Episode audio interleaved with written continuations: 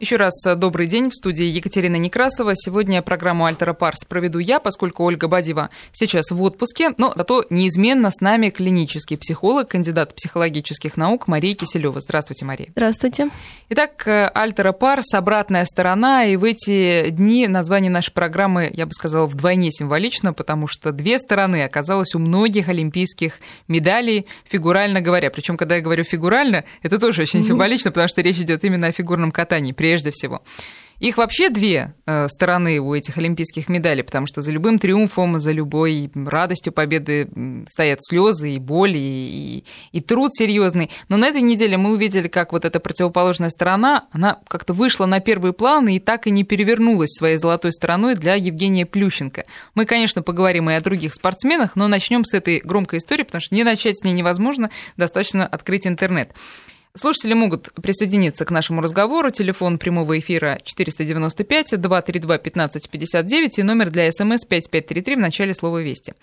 А, Мария, первое, о чем я хочу вас спросить, о психологии спортсмена. Вот если брать эту историю в чистом виде, может ли такой спортсмен, великий спортсмен, как Плющенко, что называется, вовремя остановиться? Или настоящий спортсмен, он вообще заточен на то, чтобы идти до конца, порой вопреки здравому смыслу и даже чувству самосохранения?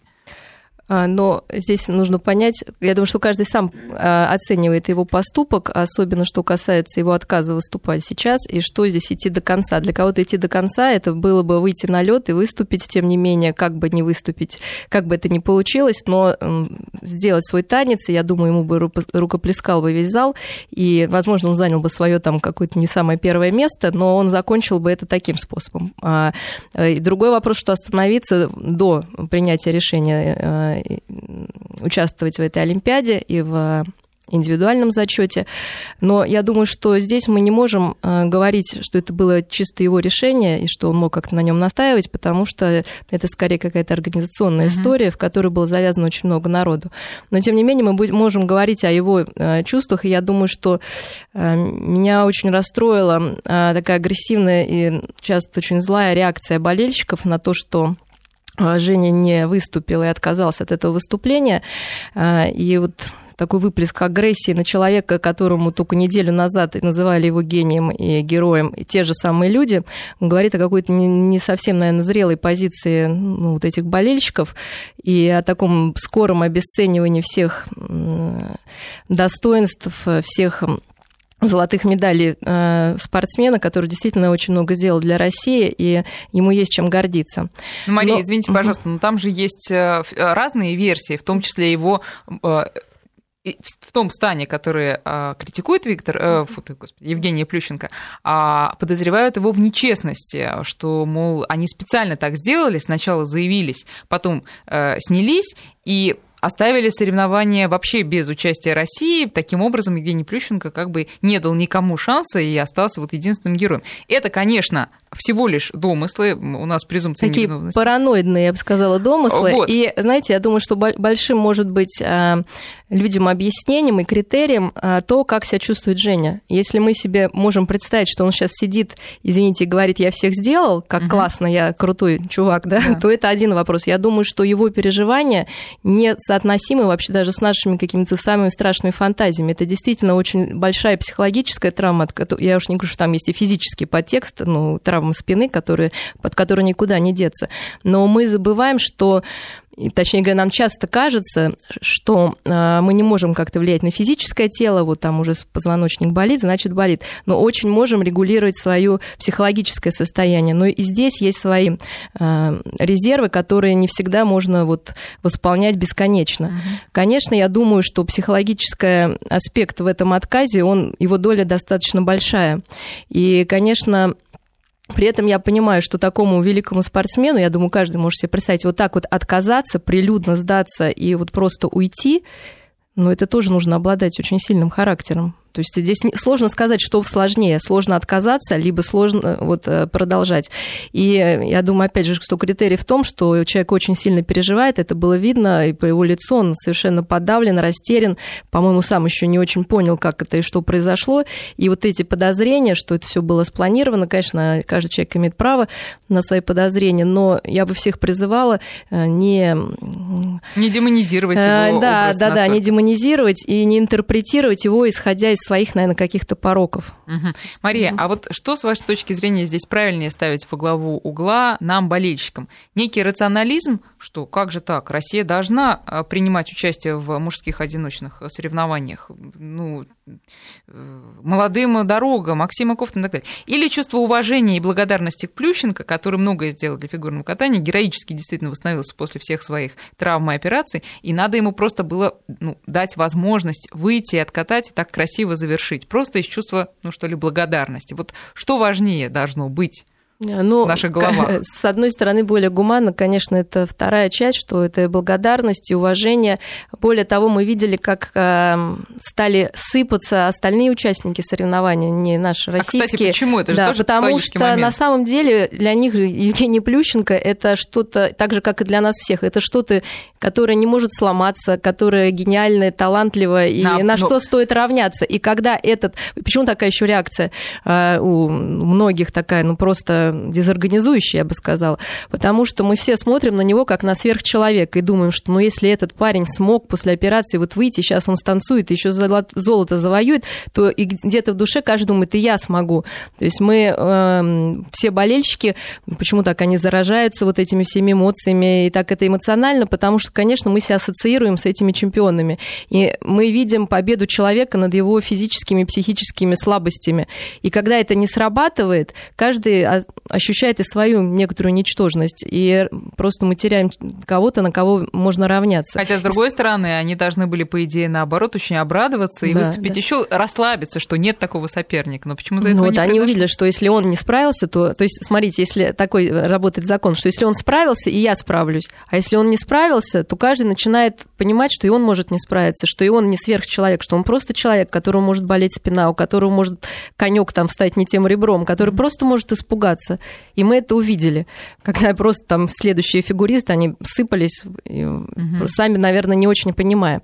И, конечно, Олимпийские игры, я уже говорила, что это спортивные соревнования, ну, это физическая, да, такая, скажем, деятельность больше. Но на самом деле это соревнования психологические, потому что каждый этот спортсмен повторял свой прыжок там сотни тысяч раз, и он у него мог получаться. Но в ответственный момент именно психологическая составляющая не дает спортсмену выполнить то, что он, в принципе, делает свободно. Но есть у нас одна девушка, у которой и с тем, и с тем все хорошо. Это, конечно, Юлия Лепницкая. Мы сейчас о ней поговорим, только сначала давайте примем звонок. Пожалуйста, наденьте наушники. Николай у нас на связи. Николай, здравствуйте. Здравствуйте. Слушаем вас. Добрый день. Ну, я еще до Олимпиады начала говорил, что Плющенко подведет сборную России, имея травмы, и он не будет конкурентом для иностранных спортсменов. Но вот, к удивлению к моему, он все-таки помог взять золотую медаль и хорошо выступить. А потом я все-таки понял, что он где-нибудь даст бой. И так и случилось. Но дело не в этом. Спортсмен, спорт есть спорт, спортсмен есть спортсмен. Плющенко, как спортсмен опытный, естественно, должен был отзаявить себя до раскатки и отказаться от участия, чтобы наш спортсмен, вот тот же Кофтун, принял участие молодой парень. Понятно, Николай, да, видимо. понятно, вот. ну, достаточно ну, распространенное. Понятно, да, понятно ваше мнение, распространенная претензия к Плющенко. Мария, прокомментируйте, пожалуйста. Ну, вы видите, как э, приятно и легко приподняться на трагедии такого великого человека. Вот эта фраза «я знал», да, вот. А если бы он выиграл, все бы тоже сказали, я так и знал, да, то есть это настолько все, ну, хочется сказать, ну, ребят, ну, как-то, ну, будьте зрелее, больше, что ли, как-то развивайте свою психику. Конечно, мы все знали, но, тем не менее, мы надеялись, верили. И я думаю, что сейчас скажет и Женя, и я знал, да, ну, как-то это все по-детски. А, если знал, сделай что-то, чтобы так не было тогда, или то есть это все такие предсказания, э, достаточно известная да, фраза, когда там что-то происходит, и люди начинают говорить, я это ну, знал. Слушайте, ну как олимпийский чемпион, как спортсмен, который в этом деле уже, я не знаю, там, по-моему, чуть ли не 20 лет или больше, а он э, должен чувствовать свою ответственность за то, что это же это не только он, это страна.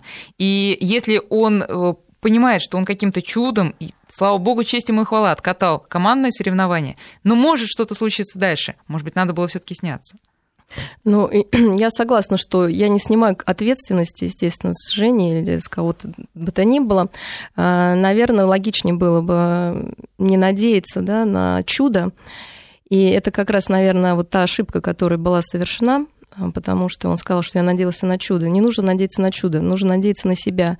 И это основной олимпийский закон, потому что есть только ты, а чудо, ну, оно может тебе помочь, может не помочь, это что-то независящее. И здесь, конечно, вот, наверное, такой вот был чрезмерное ожидание от себя, они, конечно, наверное, способствовали а, вот этой ситуации. Mm-hmm. И поэтому спортсмен, вообще у него есть некоторые характеристики, чтобы стать чемпионом.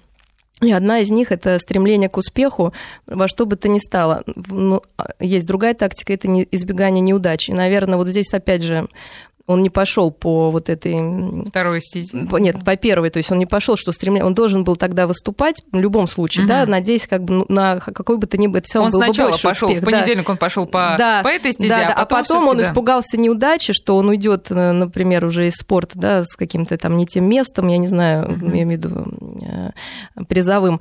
И вот э, как бы он испугался этой неудачи, тоже такой Это вот... на самом деле очень серьезная нравственная дилемма. Как да. уйти? Уйти а, героем, но все таки побежденным, или непобежденным, но и героизм тогда немножечко под сомнением у большинства болельщиков. Не у большинства, да. нет, кстати, не у большинства, но у части Многих, да, у многих. Да.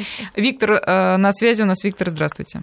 Здравствуйте. Слушаю а я вот что хочу сказать в защиту Плющенко. То, что вот так получилось, это говорит о том, что человек действительно верил в свои силы, до последнего боролся, старался победить, хотел это сделать, но у него не получилось вот в силу этих обстоятельств. Вот вы не поверите, дня за два я пытался дозвониться к вам в эфир, mm-hmm. я за два я так почувствовал своим родным и близким и сказал, говорю, вот он настолько себя этими тренировками замотает, что сорвется и сам себя с ними даже не дойдет до вот этого вот самого. Так оно и получилось. Вот я, к сожалению, не дозвонился, хотел дозвониться за два дня до этого.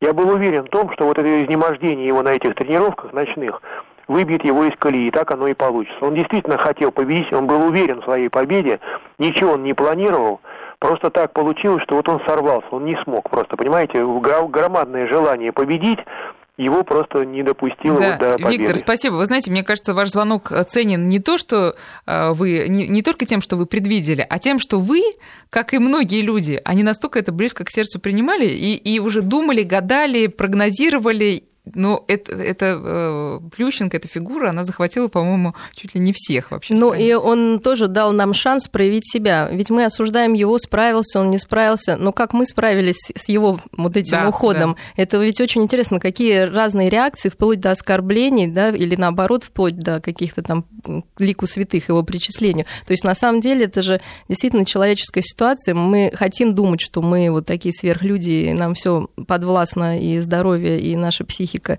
А, но, к сожалению, а, много у человека слабостей, и то, как мы с этим справляемся, как раз зависит от нас. Я думаю, что каждый сейчас тоже может поработать над собой и не делать из просто досады, разочарования каких-то более мягких чувств, не переходить в агрессию, в ярость э, и вот в какое-то магическое мышление, что там кто-то уже и в паранойю. То есть ведь сейчас ушло и в магическое мышление. Мы это знали, предвидели, да, как вот как будто здесь все экстрасенсы стали резко. Либо в паранойю он специально, мы так и знали, опять же, да, что он хотел нас а там как-то уже дальше идут разные фантазии, по каким, э, из-за чего он это хотел сделать. Но я думаю, что самое сложное признать, что действительно какой-то момент любой из нас может просто сдаться, или выбрать что-то, что не нравится другим. А нам есть... лучше для нашей собственной душевного, для нашего собственного душевного да. здоровья отнестись к этому с пониманием или, по крайней мере, занять, все-таки какую-то среднюю позицию. Не надо оголтелы не, не ругать, не э, возносить на пьедестал, хотя возносить на пьедестал ну, уже, по крайней мере, лучше, чем ну, да. Э, выражать агрессию. Валентина у нас на связи. Здравствуйте. А, здравствуйте. А, уважаемые ведущие, уважаемые болельщики, я считаю, что мы очень увлеклись вот этой темой Плющенко. Я считаю, он великий, большой спортсмен, и надо дать ему должное за то, что он сделал в нашем спорте. Но вот мы сейчас обсуждаем последствия его поступка. Но никто не хочет, эм, вернее, я еще не слышала обсуждения э, причины. Ведь что получается? Э, над любым спортсменом есть армия чиновников, ну, Министерство э, спорта, ну и остальные чиновники. Э, он просто, его просто призвали выступить на этой Олимпиаде. Мы, мы же ведь не знаем всех подробностей, нам же ведь не скажут и не сказали еще. Э, после этого ванкуверского провала, после вообще этого вот провала в нашем фигурном катании 90-х, вот, нулевых годов, неким было, некого просто было поставить. Или призвали вот этого ветерана, великого ветерана. Э, ну, не получилось. Ну что ж, теперь мы так его будем теперь вот, э, ну, так к нему плохо относиться, Да, Валентин, его. спасибо, спасибо Давайте за ваш звонок. Э, скажем большое спасибо ему. Да, э, вот вы Он просто проиллюстрировали... Команду. Виноваты чиновники, которые не подготовили новую смену. Спасибо, да, Валентин, вы проиллюстрировали то, что, собственно, о чем мы с Марией говорим, что надо все-таки как-то терпимее относиться и, э, ну и вообще сопереж... с сопереживанием, да, относиться и к Плющенко, и к нашим остальным спортсменам.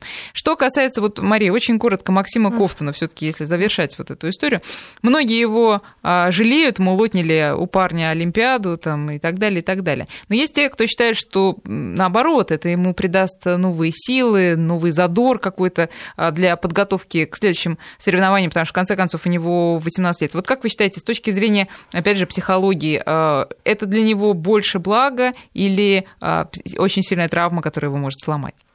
Ну, я думаю, что настоящий спортсмен справ... это не такая сложность для него справиться с этой ситуацией. Неизвестно, как бы он справился, если бы он приехал и не занял бы призовое место. Возможно, это было бы еще более травматично. Так, я думаю, что самое главное, мне кажется, для человека это чувствовать, что его совесть чиста. Он позволил э, уважаемому ветерану, как вот сейчас сказали, ну, в, такому, да, да э, фигуристу выступить, он отнесся с уважением к его таланту, он э, сейчас поступил очень корректно, никак не комментируя вообще, да, угу. эту ситуацию, и я думаю, что это его укрепит, потому что его, он чист, да, и для него открыты все возможности, действительно, он молодой спортсмен, и еще много раз поучаствует, и, может быть, сможет на четвертой или на какой нас на четвертой Олимпиаде тоже что-то выиграть, как Плющенко. Может, для него это будет, как хотел Плющенко, да, и как он выиграл, собственно, в командном. Может быть, это будет неким стимулом, э, да, вот как Да, дополнительным стимулом. Хорошо, спасибо. От, от Максима Кофтуна давайте перейдем сразу к нашей такой стопроцентной звезде и к солнцу, на котором пятен нет. Это Юлия Лепницкая. Тоже очень интересно ее, конечно, рассмотреть с психологической точки зрения. И вопрос, на самом деле, только один. Как? Как ей это удалось? Как девочка могла так собраться? Ну, это, наверное, цельность. А, вот для спортсмена очень важна цельность. Я думаю, что, опять, если к Жене вернуться, там был такой внутренний конфликт между потребностями некоторыми, даже, можно сказать, между семьей, между своим здоровьем и будущим, и вот этой ситуацией. Mm-hmm. Я думаю, что я надеюсь очень, что Юля именно вот этот цельный человек, который мотивирован только на одно, на победу. Она верит именно в себя, а не в удачу. Она умеет концентрироваться, и это феноменально, и это одно из самых главных э, качеств спортсмена-чемпиона. То есть, на самом деле, есть какие-то качества, которые, без которых чемпион не может стать чемпионом. Да? Одно из них – это концентрация, а другое – это вот самообладание и умение абстрагироваться от того, что происходит вокруг. А сейчас э, на Юлю были некоторые такие оскорбительные нападки со стороны некоторых наших журналистов. И э, вот нужно ей сейчас вот это качество отточить, не ввязаться вот в эту а вам, вам кажется, что это такие вот прям природные или, правильнее сказать, выработанные качества, или это просто э, пока не осознание вообще того, что происходит? Способен ли человек в 15 лет понять всю глубину и меру этой ответственности, понять, что, где ты представляешь э, и, и что ты представляешь, ты представляешь свою страну. И, может быть, вот э, это связано с неким таким еще инфантилизмом? Ну, инфантилизм выражается по-другому. Он все-таки выражается в том, что человек неадекватен и переоценивает себя да, в каком-то действительно максимализме, либо недооценке в некоторых там неадекватных эмоциональных реакциях, там, истериках или, напротив, в таком а, ну, перфекционизме да. именно с плохой точки зрения, когда и как-то поставить себя выше других. Мы этого не наблюдаем. А откуда у Юли это? Мне сложно сказать, потому что действительно есть и врожденные некоторые качества, которые, с которыми люди, дети рождаются. Но в основном, а, конечно, эти качества, даже если они врожденные, их нужно развивать. И поэтому действительно это большой труд. И действительно, я думаю, это именно целостность и такая одна мотивация на победу, на самопреодоление, она у нее есть, и это делает ее исключительной. Способность, э, наверное, побороть э, а, а, а, абстрагироваться еще от каких-то таких детских потребностей, которые вот э, детям, ну, подросткам может, нужно... Она просто да... не успела познать эти детские потребности. Ну, может быть, она потом расслабится, как да, завоюет да. все все медали и позволит себе жить так, как ей хочется. Но сейчас, конечно, я думаю, она полностью в спорте, и но она выбрала этот путь. Я думаю, что она выбрала его сознательно уже сейчас. И это дает э, нам шансы, что она действительно сможет выиграть. Но а, а много... дает ли это нам шанс, извините, Мария, uh-huh. вот и цельность ее характера, что она пройдет испытание медными трубами и не сломается в дальнейшем, когда действительно она станет, знаете, такой молодой женщиной? Ну, сложно предугадать. Я буду надеяться, что она сможет это сделать, и мы все будем надеяться, потому что Пока даже никаких звоночков нет угу. о том, что у нее может там возникнуть, ну, нормальная достаточно такая звездная болезнь, ну, как в какой-то да. мере. Пока вот она, мне кажется, очень э, зависима Держит, от нас. Да. А зави... но, тем не менее, она очень, видно, зависима вот от своего тренера. То есть ей очень важна вот поддержка и тренера, и наша поддержка. И будем, будем она... за нее, да, да. будем за нее болеть. Я напомню, что 19 февраля в 19 часов Юля Лепницкая снова будет выступать и завоевывать свои медали. Продолжим после новостей. В Москве 13 часов 33 минуты. Мы продолжаем а, разговор. Я напомню, у нас сегодня в гостях Мария Киселева, клинический психолог, кандидат психологических наук. И э, обсуждаем мы э, темы дня, э, недели, дня, наверное, тоже. А, вот, и э, говорим про Олимпиаду прежде всего. Ну, конечно, очень много у нас сразу отзывов на наш разговор про Евгения Плющенко, но, друзья, знаете, мне кажется, пора уже вот пока с этой темы закончить, потому что очень много и других у нас тем. А, и я хочу сейчас сказать еще, ну, не могу не сказать про этого спортсмена, потому что с психологической точки зрения вот едва ли не столь же интересно про него говорить, это Виктор Ан. Всем южнокорейским народам объявленный бог шорт шорт-трека. Теперь еще и наш золотой и бронзовый конькобежец и конькобеженец, как его теперь называют, человек с не очень пока чистым русским языком, но с чистой и, как мне кажется, такой большой уже почти русской душой. Все знают его историю. Парень из Сеула три золота и бронзу принес родной Южной Корее на Олимпиаде в Турине, потом травма колена, не смог отобраться ни на первенство мира, ни на Олимпиаду в Ванкувере, и его списали. Ан Хён Су, вообще-то именно так его зовут, вернее, звали а, до того, как он принял российское гражданство, он понял, что он сам себя списать не может, куда его самого, от себя самого списать, да, и вот его слова приведу. «Я очень хотел продолжать заниматься шорт-треком, хотя знал, что мне будет нелегко вернуться. Это желание тренироваться и показывать лучшее, на что я способен, было настолько велико, что я пытался сделать все, что в моих силах, и сделал, приехал в Россию, здесь его приняли, предоставили ему возможность тренироваться, и вот, пожалуйста, бронза, и вчера золото, третье для нас, для нашей российской сборной, такое важное. А, прежде чем задать про него вопрос. Я процитирую еще вот отрывок из его интервью замечательного, который он вчера дал а, изданию «Весь спорт» сразу после победы. Вопрос, его спросили, после того, как вы выиграли, вы обняли южнокорейского спортсмена. Почему? Виктор Ан отмечает, я подумала о своих младших товарищах из корейской сборной. Конечно, я знал, что у них тоже был очень тяжелый забег. Мы, конечно же, соревнуемся друг с другом за медаль, но на личном уровне у нас нет никакой вражды, нет плохих личных отношений. Поэтому после соревнований я видел, что ему тяжело и хотел поддержать. Вот как вы охарактеризуете, Мария, человек, который вот э, так поступает? Вы знаете, в последнее время очень редко такое чувство, это чувство благодарности, потому что чаще мы начинаем действительно завидовать, ненавидеть, обесценивать, обижаться ну, на тех, кто, может быть, нам причинил какие-то неудобства, или нам кажется, что нам причинили неудобства. И вот это, Виктор, конечно, для него именно вот это чувство благодарности и своей родине за то, что все таки она его сделала, э, привела в этот спорт, и, и, и России, которую видно, что он искренне любит, потому что мы его поддержали в, в трудный момент, момент. Это, конечно, говорит о его действительно очень таком богатом, хорошем, добром, душевном мире, и, наверное, именно поэтому он может быть чемпионом, потому что, опять же, ему не мешают никакие внутренние обиды и какие-то не тянут его назад, потому что обиженный спортсмен, конечно, не может выиграть, потому что много энергии тратится, чтобы с этой обидой справляться внутри. Но это на самом деле... Ну, а почему? А вопреки? Э, Нет, доказать? Если, ну, смотря кому доказывать. Здесь обычно все таки обида, злость может быть на соперника, да, но соперник не обязательно должен... То есть его страна не может быть для него соперником, потому что он там родился. Вот. Злость, да, агрессия такая спортивная как раз очень важна, и нужно уметь ей пользоваться. Но, опять же, должна быть злость именно способствующая победе, и лучше, чтобы она была не на себя, потому что, опять опять же, тогда мы себя разрушаем, и можем себе не позволить стать чемпионом. То есть очень тонкие, конечно, психические процессы проходят у спортсменов внутри, но желательно, чтобы и что придет к победе, это все-таки вот именно некоторое внутреннее добро, тепло и благодарность и родине, и тренеру, и организаторам всем. То есть тогда ты с чистой душой можешь победить и радоваться этой победе. Ну, э, да, все так, и, скорее всего, у Виктора Ана все-таки есть большая благодарность и уважение к России теперь, да. Но э, сердцу трудно приказать. Вдруг он когда-нибудь захочет вернуться на свою родину и, я не знаю, заняться, например, тренерской деятельностью. Вот а, у нас же, на самом деле, не, только, не просто разные страны, вообще разные цивилизации. Ему, скорее всего, в бытовом отношении не так-то просто жить все время в России. Как вы думаете, если такое вдруг произойдет, мы, россияне, э, мы сможем понять это его решение, понять и простить, как говорится?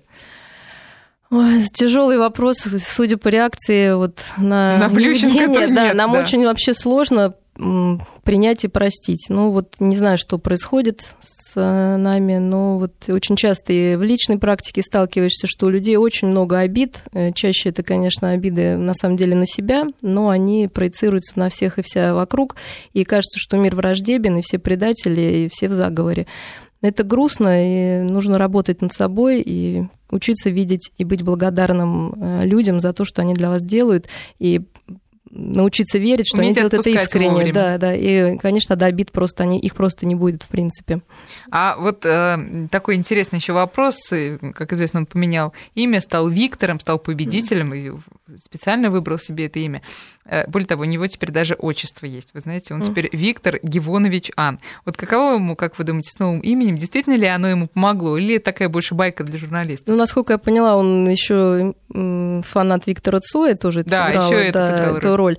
А, но ну, очень ему было важно, наверное, найти человека, с кем можно было идентифицироваться. И вот это имя, оно действительно помогает ему чувствовать себя больше русским и быть э, как бы больше российским спортсменом. Ну, не российским, Может быть, примерять какие-то свои внутренние Да, да, конф... против... то есть, да, да, хотя бы на внешнем уровне он как бы уже не отличается от нас. Вот поэтому, наверное, он и выбрал это имя, чтобы как-то слиться с нами хотя бы в этом.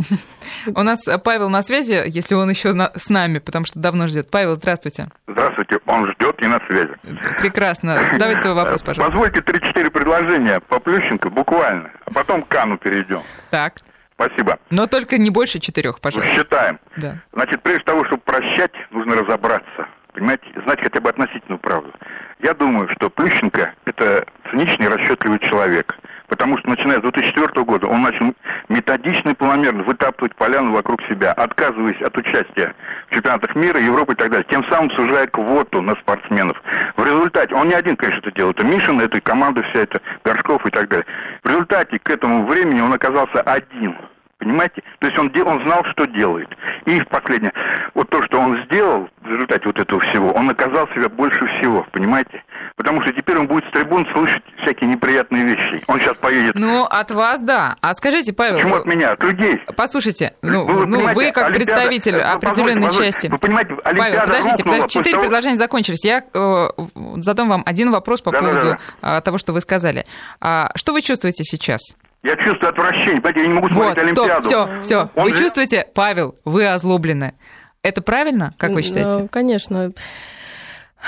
Знаете, вот, э, вот все вроде как-то, знаете, когда слушаешь, ну, извините, бред, и вроде в нем как-то даже не к чему придраться, потому что все факты, да, вот он один там, но просто вопрос возникает, зачем Вот он что, вот что он хотел как бы этим сделать-то? Я думаю, что Плющенко просто спортсмен, который катается на коньках и делает прыжки.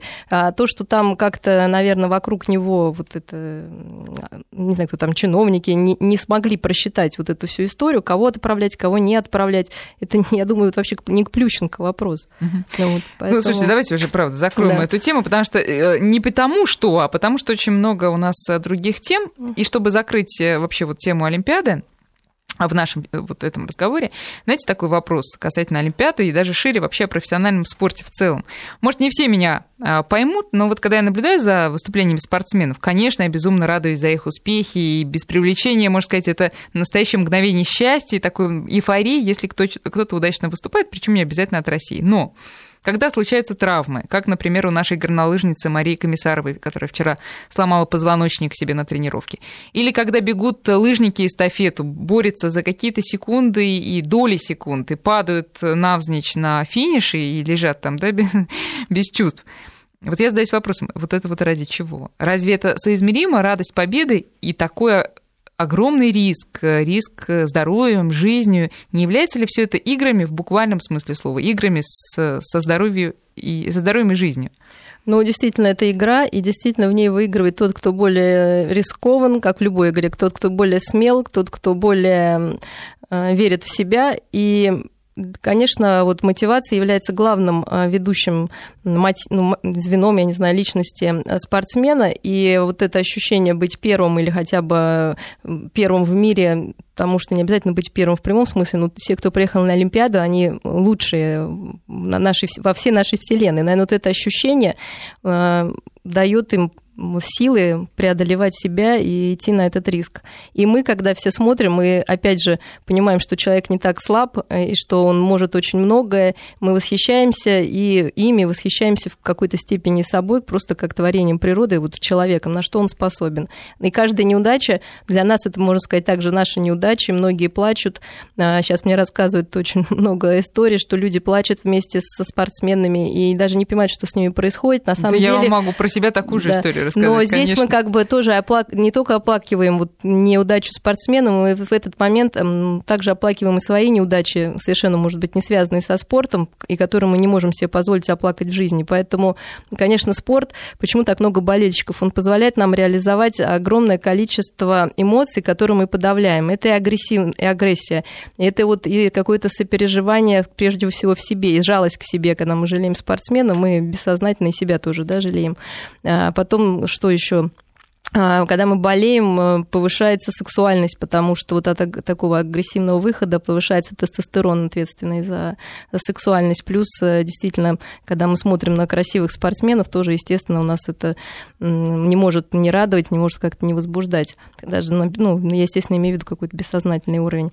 И именно то, что мы можем себя считать вот одним племенем, э, одним видом, э, и вот это мы чувство, что это делаем мы, люди в нашем мире, когда все достаточно одинокие и разобщены, вот это ревущие трибуны, и мы даже по ту сторону телевизора чувствуем эту энергию, заряжаемся от нее.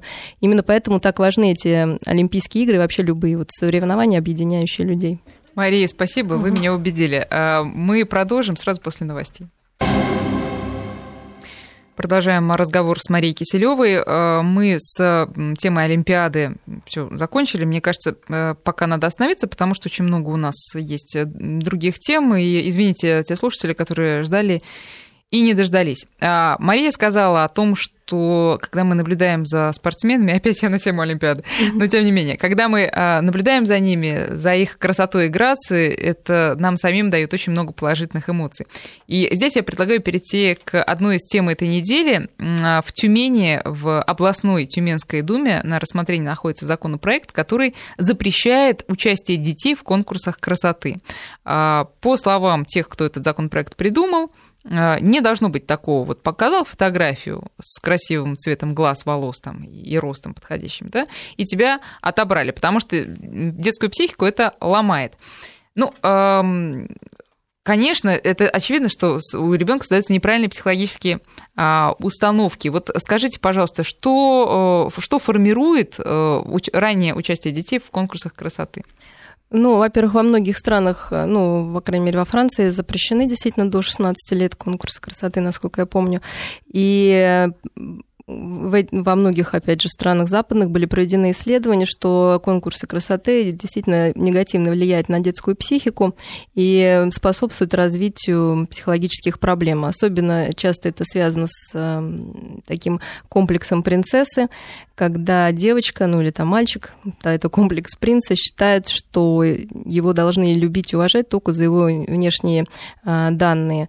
И считает, что весь мир должен вокруг, вокруг него крутиться, и вырастая, что часто бывает, они уже не, не, не такие красивые, эти дети, да, как в детстве, то есть это достаточно частая история, а, не могут себя никак реализовать, потому что, в принципе, не понимают, чем еще можно добиться уважения от окружающих.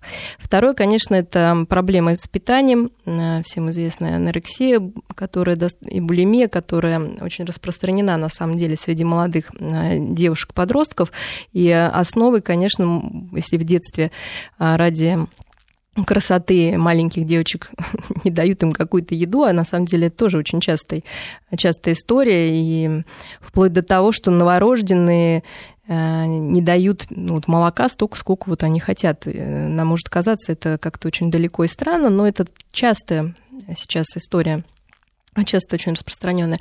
И, э, конечно, вот проблемы с питанием. Дальше это и депрессия, депрессивные разные расстройства, потому что эм, Конечно, конкурсы красоты очень способствуют развитию перфекционизма, а, то есть эм, таких завышенных требований к себе э, и к окружающим. Э, такой центр мира это я. И жизнь очень часто показывает, что это все не так. Всегда найдется кто-то лучше тебя, кто-то, кто более красивый. Я думаю, в большинстве да, случаев И вот эта нарциссическая депрессия, когда человек э, понимает, что он все-таки не лучший, не понимая, что вообще быть лучшим, лучшим, лучшим среди лучших невозможно, э, просто ввергает подростка в депрессию и может даже приводить к суицидам. Я думаю, что это мы объяснили для тех, у кого есть какие-то сомнения на этот счет, там, для родителей, например, детей, которые не понимают всего того, что вы сказали. На мой взгляд, это очевидно.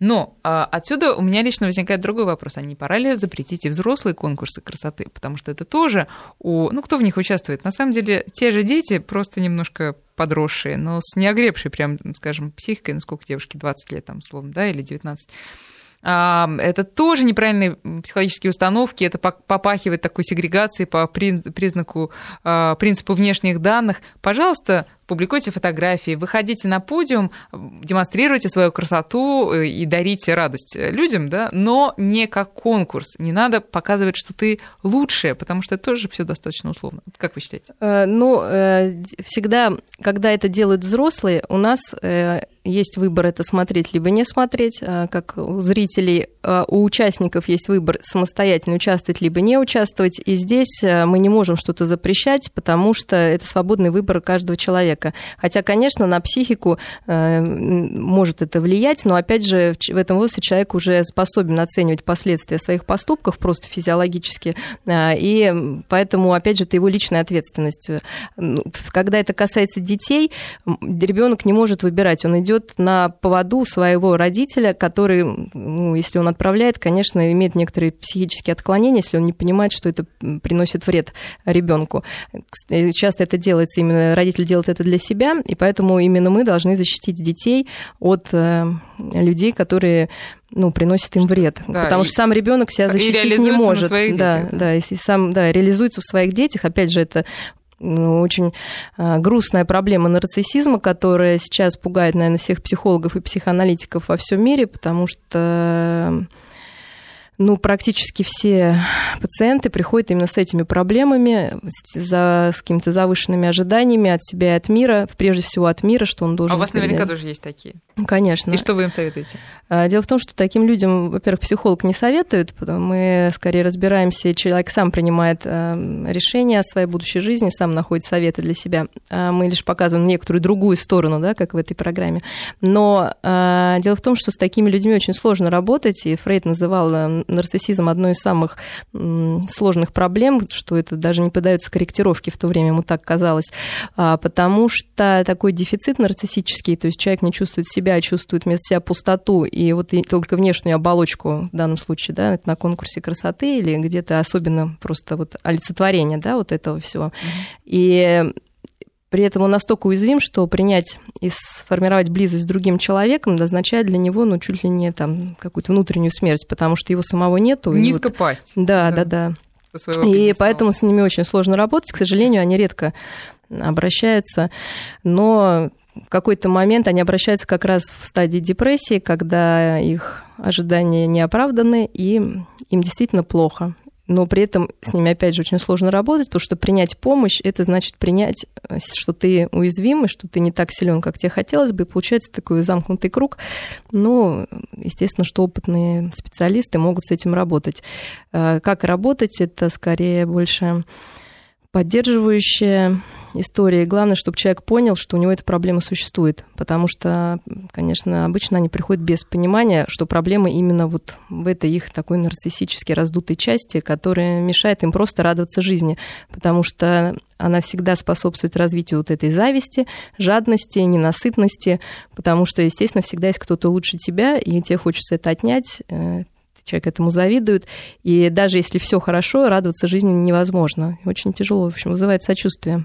Ну и, люди. может быть, через социализацию есть какой-то выход из этой ситуации, то есть просто больше стараться а... общаться с людьми и Ну а как общаться-то? Их коробит от каждого как бы лучшего чуть-чуть человека хоть в чем то И на самом деле это не самые приятные люди в общении, то есть или другие люди не хотят с ними общаться, потому что они чувствуют вот эту холодность и высокомерие, и Зачем с ними общаться? Поэтому они достаточно одиноки, хотя часто производят впечатление очень э, таких социально активных, э, приятных, вроде как людей. Ну, как говорится, поближе не надо, потому что за этим часто скрывается пустота и жестокость, и, конечно, некоторая неадекватность.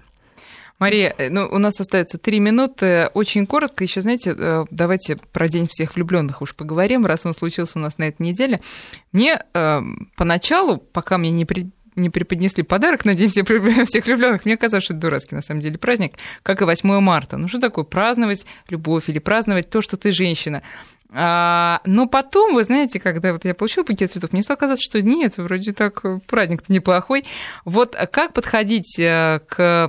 Как решить эту дилемму? Если так подходить, то все праздники дурацкие, да?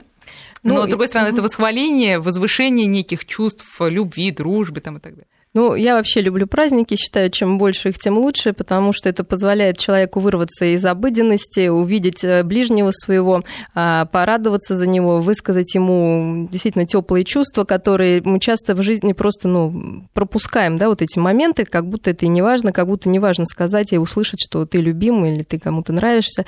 Э, поэтому с этой точки зрения я считаю, что праздник очень хороший, а, потому что действительно это повод сказать кому-то, что я тебя люблю.